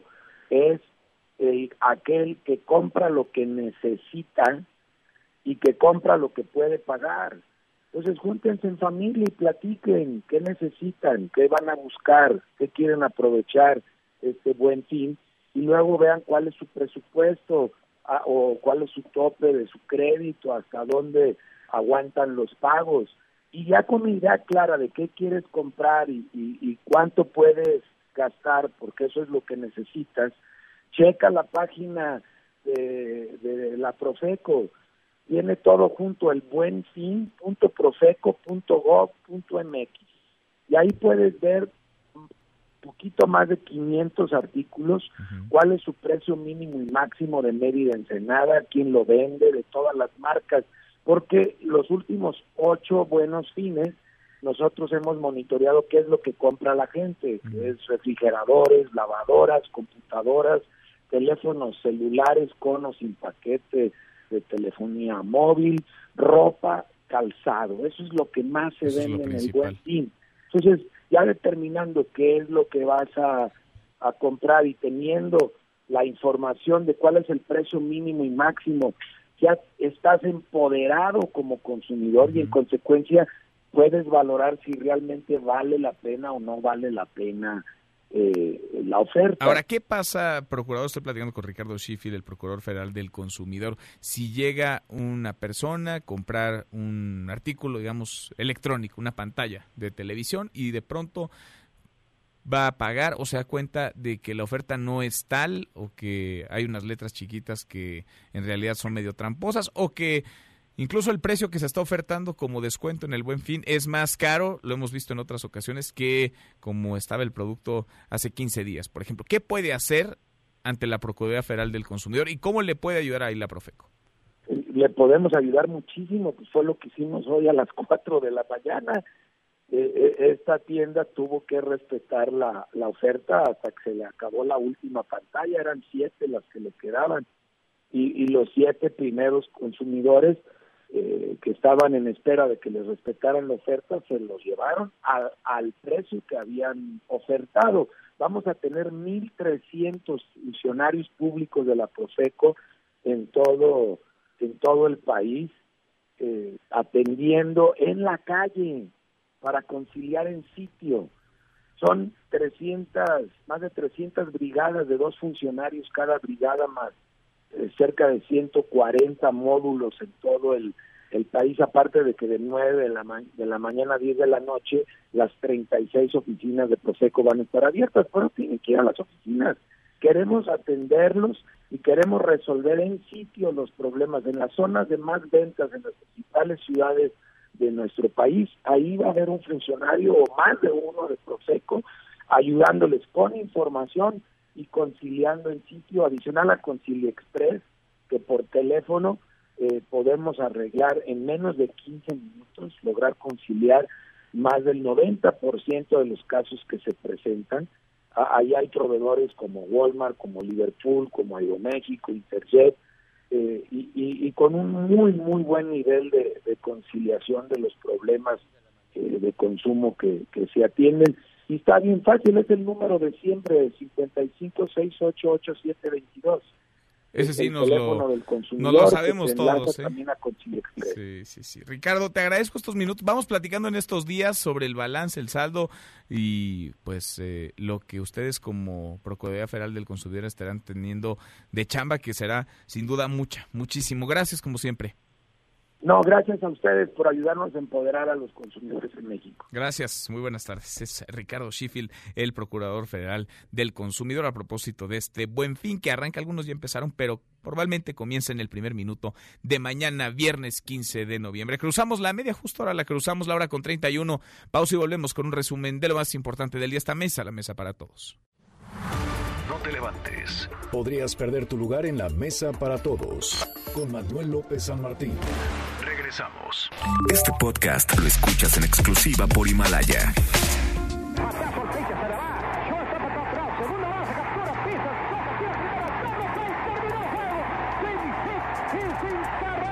Fernando Valenzuela entra al Salón de la Fama. El Toro, quien brilló como pocos en grandes ligas, ya es miembro del recinto de Monterrey. Y así es que Fernando Valenzuela lanza su primer juego sin hits, sin carreras en su historia con el equipo Blue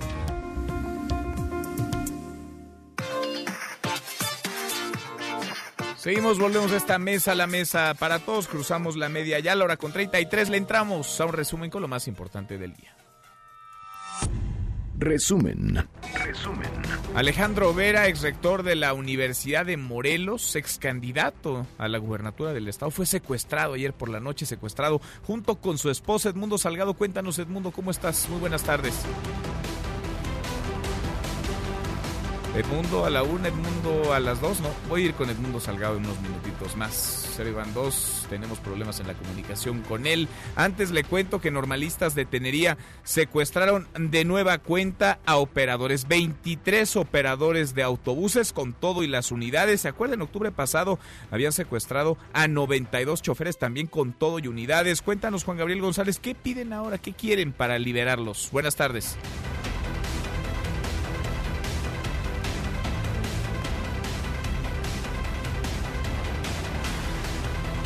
Tengo a Juan Gabriel González. Voy a ir con él en unos minutitos más. Bueno, dos jueces federales desecharon los amparos interpuestos por el senador independiente Emilio Álvarez y Casa y la Asociación de Derechos Humanos y Litigio Estratégico Mexicano contra la elección de Rosario Piedra Ibarra como presidente de la CNDH y cinco de los diez consejeros de la comisión han renunciado tras la llegada de Rosario Piedra Ibarra. Las consejeras Marían Pudia, Mari Clara Costa, Angélica Cuellar y María Olga Noriega renunciaron tras acusar que la elección de Piedra Ibarra no fue legítima través de una carta. Aseguraron que esta decisión presagia el sometimiento abierto de la CNDH a quienes actualmente detentan el poder político. Ayer, por cierto, ayer Alberto Atié también renunció al Consejo Consultivo. Cinco de diez se han ido.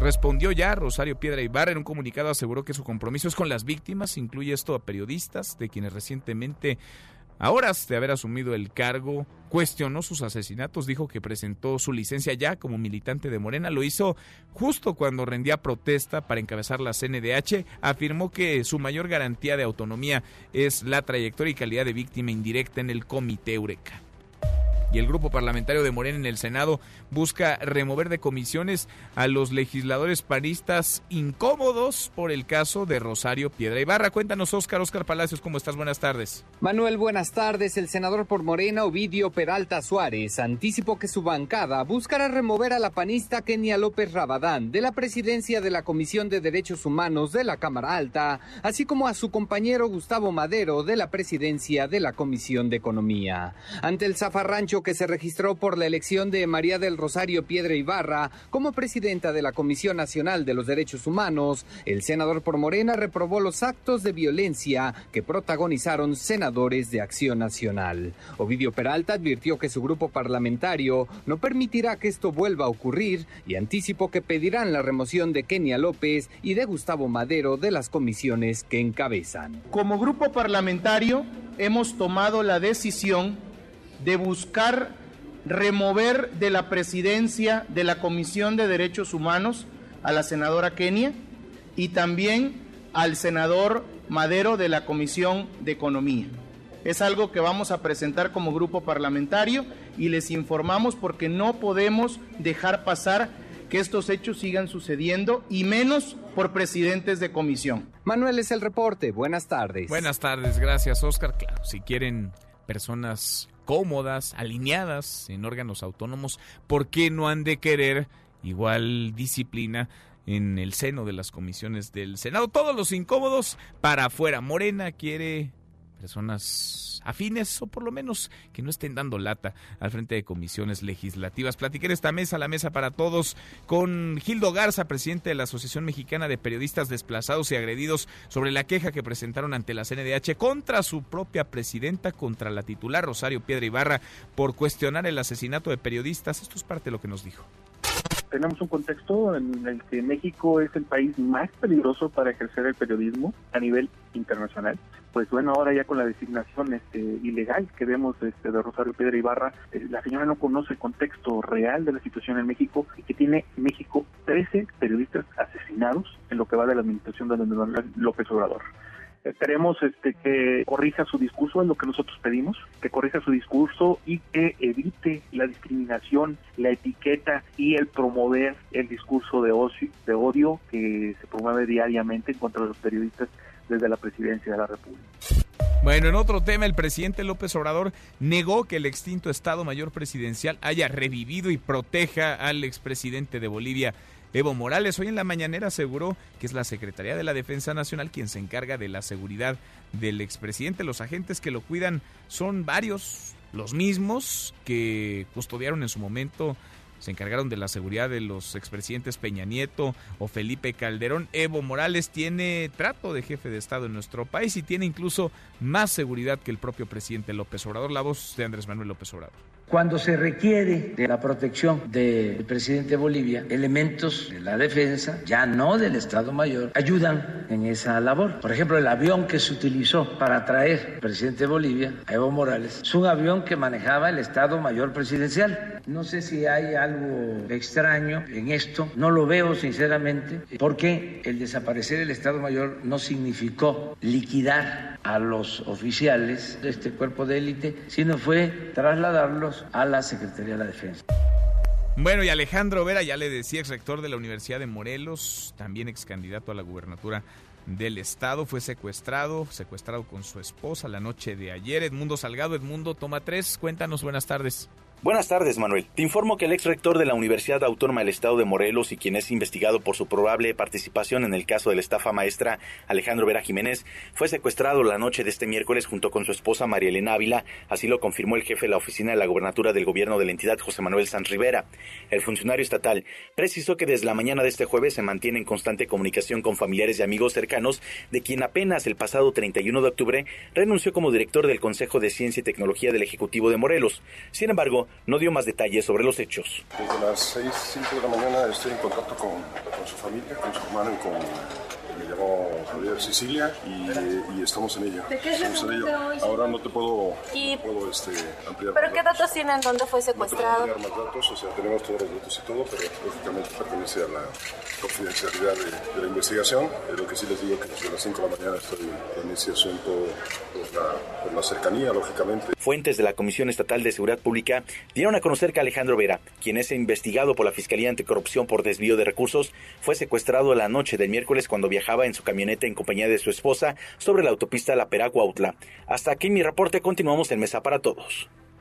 Gracias, muchas gracias. Edmundo, platiqué en esta mesa, la mesa para todos, con Julián Levarón, activista. Julián Levarón, que ha alzado la voz fuerte desde hace varios años. A propósito, ahora de que se cumplieron 10 días, hoy 10 días del ataque contra su familia, un ataque atroz, cobarde, donde murieron nueve personas, entre ellas seis menores de edad. Esto nos dijo.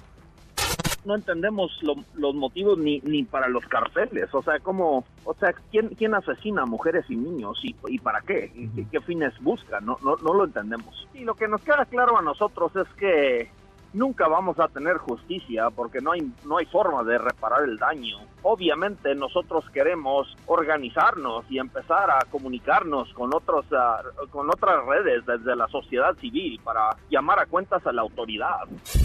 Bueno, y sobre lo que ha anunciado el secretario de Seguridad y Protección Ciudadana, Alfonso Durazo, sobre la presunta detención de una persona ligada al ataque, esto nos dijo Julián Levarón.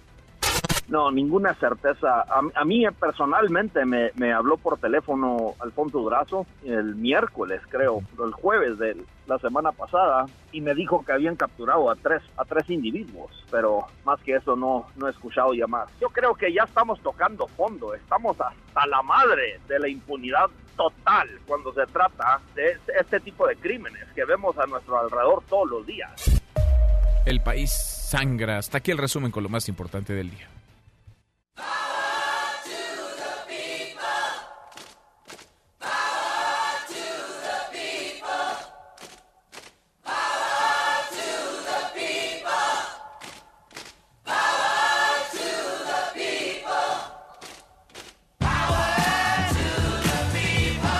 José Luis Guzmán Miyagi, como todos los días, hasta ahora en esta mesa para todos. ¿Cómo te va, Miyagi? Muy bien, Manuel, ¿y a ti? Ya me contagiaste, ¿ya viste? Ya me contagiaste. No, te lo juro que no fui yo. Qué bárbaro.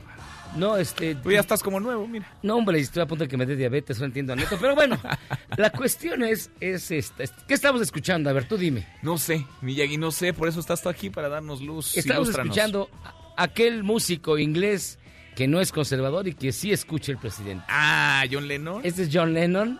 La canción se llama Power to the People. Esta fue grabada en 1969-70 aproximadamente. Fue una canción que se le ocurrió a Lennon cuando estaba en medio del activismo político más extraño que uno se puede imaginar. Porque por un lado era trotskista, anarquista. No sé si hubiera sido de la 4T, ahí es donde discrepo de, del presidente. Él dice que escucha a John Lennon porque él no era conservador, a diferencia de Alex Lora, que sí es conservador. Que es un rockero conservador porque le mandó saludos la semana pasada desde un concierto en Estados Unidos. Pues mira, quién sabe si Lennon hubiera sido o no conservador. Te voy a decir, él era un radical, se juntó con los grupos radicales de izquierda en los Estados Unidos e incluso con las Panteras Negras. Eh, eh, fue seguido por el FBI, el FBI de Nixon, sí, porque se consideraba una amenaza para los Estados Unidos. Se llegó a reunir con personas como Abby Hoffman o Jerry Rubin, que eran reconocidos como uno de los grandes activistas de la izquierda norteamericana. Si recuerdas, o si recuerdan tus amigos la película Forrest Gump, una escena donde están en el mall de, Washington, frente a la estatua, al, monumento a Washington, la aguja gigantesca está. Bueno, ahí que Forrest Gump da un discurso muy sentido, sale un hombre con una bandera norteamericana como camisa. Sí, sí. Bueno, ese históricamente era Jerry Rubin, mm. uno de los de la izquierda más, más dura de, de Estados Unidos.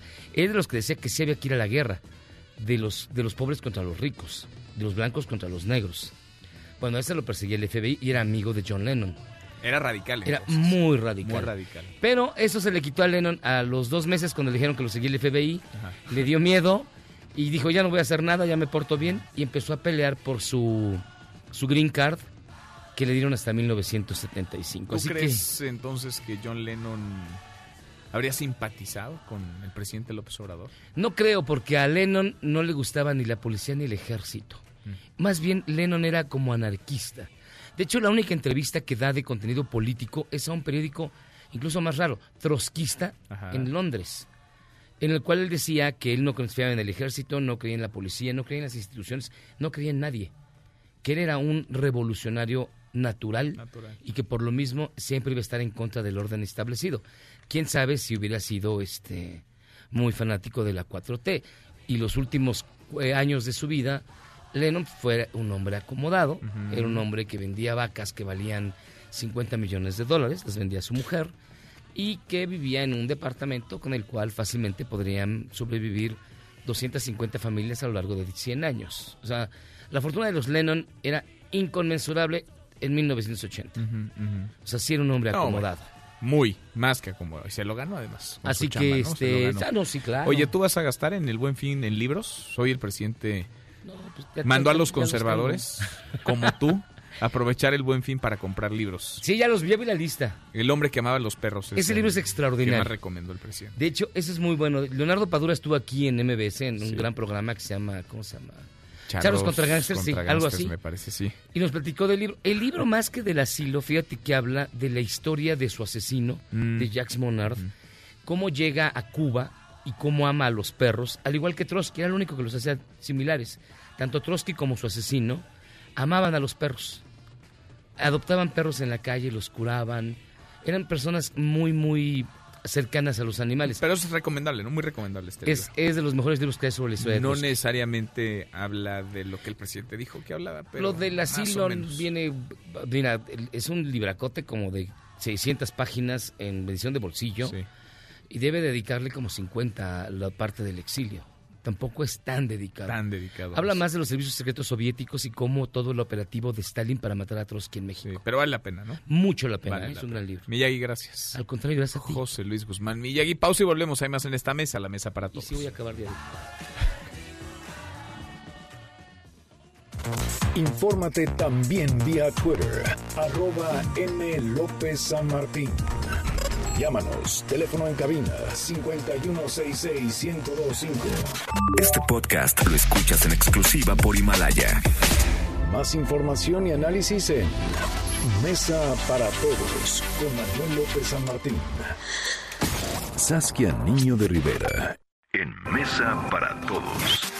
Saskia, la colaboradora favorita de esta Mesa para Todos, como todos los jueves. Saskia, presidente Reinserta, ¿cómo estás?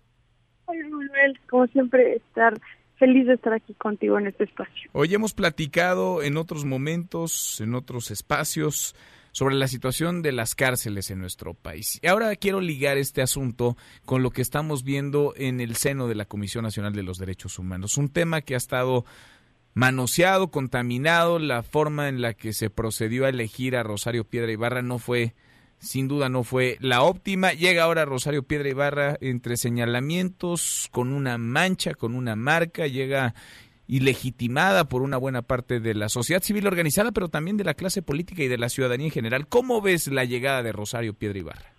Bueno, la verdad muy triste. Yo creo que no hay nada más triste en esos momentos que las imágenes de, de Rosario tomando protesta de la manera que lo hizo, este, con esas pancartas a su alrededor y con, con, con ciertos senadores y senadoras dando la lucha en absoluto por algo que me parece que debe de estar dado por hecho, que es la autonomía absoluta de un proceso democrático básico que debe existir en nuestro país, ¿no? Hay un, hay un restante de dos votos que no se contaron y, y, bueno, es una tragedia absoluta, pero creo que más importante aún es y lo que deberíamos de reflexionar en este momento es la importancia de la Comisión Nacional de Derechos Humanos en México, un, una institución autónoma que mide en un país donde la violencia hoy está más elevada que nunca, los homicidios están más elevados que nunca, los feminicidios, bueno, tenemos más migrantes eh, cruzando por México y estando ahorita en México medio millón casi de migrantes, que necesitamos poder contar con esas instituciones donde podamos confiar en absoluto que va a haber una autonomía eh, eh, institucional y esa nunca se debería de, cuestionar. A mí lo que me preocupa es qué está pasando y hacia dónde va este gobierno que pareciera que está, está queriendo deslegitimizar esta institución y no vaya a ser que quieran un poco deshacerla. ¿No? Que esa es mi preocupación. Sí, porque por lo pronto eh, cinco de diez eh, integrantes del Consejo de la CNDH se han ido ya, llega manchada, insisto, Rosario Piedra Ibarra y quizás se necesitará pues borrar, tratar de borrar esa marca ya con su trabajo, ya con su experiencia. Ahora, la CNDH es una institución o lo era hasta hace muy poco autónoma, independiente, a algunos no les gusta, a otros les parece y les resulta incómoda. De eso se trata. Es una institución que ahora pues eh, tendrá un reto mayor y tendremos que estar ahí todos los ciudadanos, que hay las organizaciones. Sin duda, Manuel, y es una institución que quieras o no tiene su legitimidad y tiene su peso en las, en las personas. En el sistema penitenciario, por ejemplo, yo te podría decir como activista del sistema penitenciario que las recomendaciones que se hace, en especial Ruth Villanueva desde la, segunda visitaduría que es del sistema penitenciario, son tomadas en cuenta y cuando hay que afrontar una situación de tortura, por ejemplo, que pasa todos los días dentro de las cárceles, o cualquier tema que tiene que ver con niños en las cárceles, se afrontan y se toma con seriedad la recomendación. Y eso es bien importante que se tome eh, en cuenta porque en un país como lo dije, con tanta violencia, temas de tortura y demás, no puedes darte el lujo de no tener una institución autónoma que pueda velar por los derechos de las, de las personas. Desafortunadamente, y justamente el presidente Andrés Manuel López Obrador, cuya bandera principal es la lucha contra la corrupción, muchos de estos temas vienen del mismo gobierno, entonces no podemos perder de vista la importancia de estas instituciones, que no nada más nos definen como un país democrático, sino que nos dan las herramientas para en caso de una búsqueda de un tema de justicia como víctimas podamos encontrar. Sin duda, sin duda, veremos, hasta ahora pues sí, está en duda, en telejuicio la autonomía y la independencia de Rosario Piedra Ibarra. Veo justo ahora su imagen de perfil en el WhatsApp de la titular de la CNDH. Es una fotografía donde aparece al lado del presidente, bueno, no al lado, detrás del presidente López Obrador, bajo una imagen del presidente López Obrador y junto a su madre, a Rosario. Ahora sí que ya ni siquiera la, el, el, pretender, ¿no? Y esto es un descaro que tiene una lectura muy profunda donde tenemos que parar las antenas, tener la mirada puesta ahí, Manuel, y no permitir que se deslegitime una institución. Es la imagen, es la que tiene ella, Rosario Piedra Ibarra, en su WhatsApp. Gracias, Saskia, como siempre. Al contrario, Manuel, un abrazo. Otro de vuelta, muy buenas tardes. Saskia Niño Rivera, la presidenta Reinserta. Ya mero nos vamos, revisamos lo último en la información. En tiempo real, universal. Evo Morales ya está listo para regresar a Bolivia. El Heraldo de México. Diputados aprobarán presupuesto en el límite del plazo legal.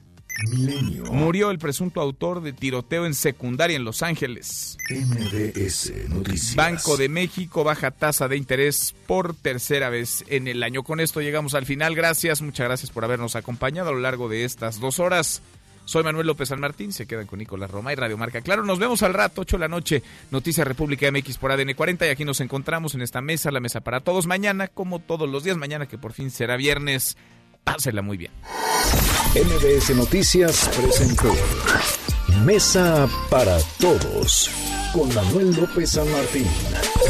Un espacio donde todos tienen un lugar. Este podcast lo escuchas en exclusiva por Himalaya. Si aún no lo haces, descarga la app para que no te pierdas ningún capítulo. Himalaya.com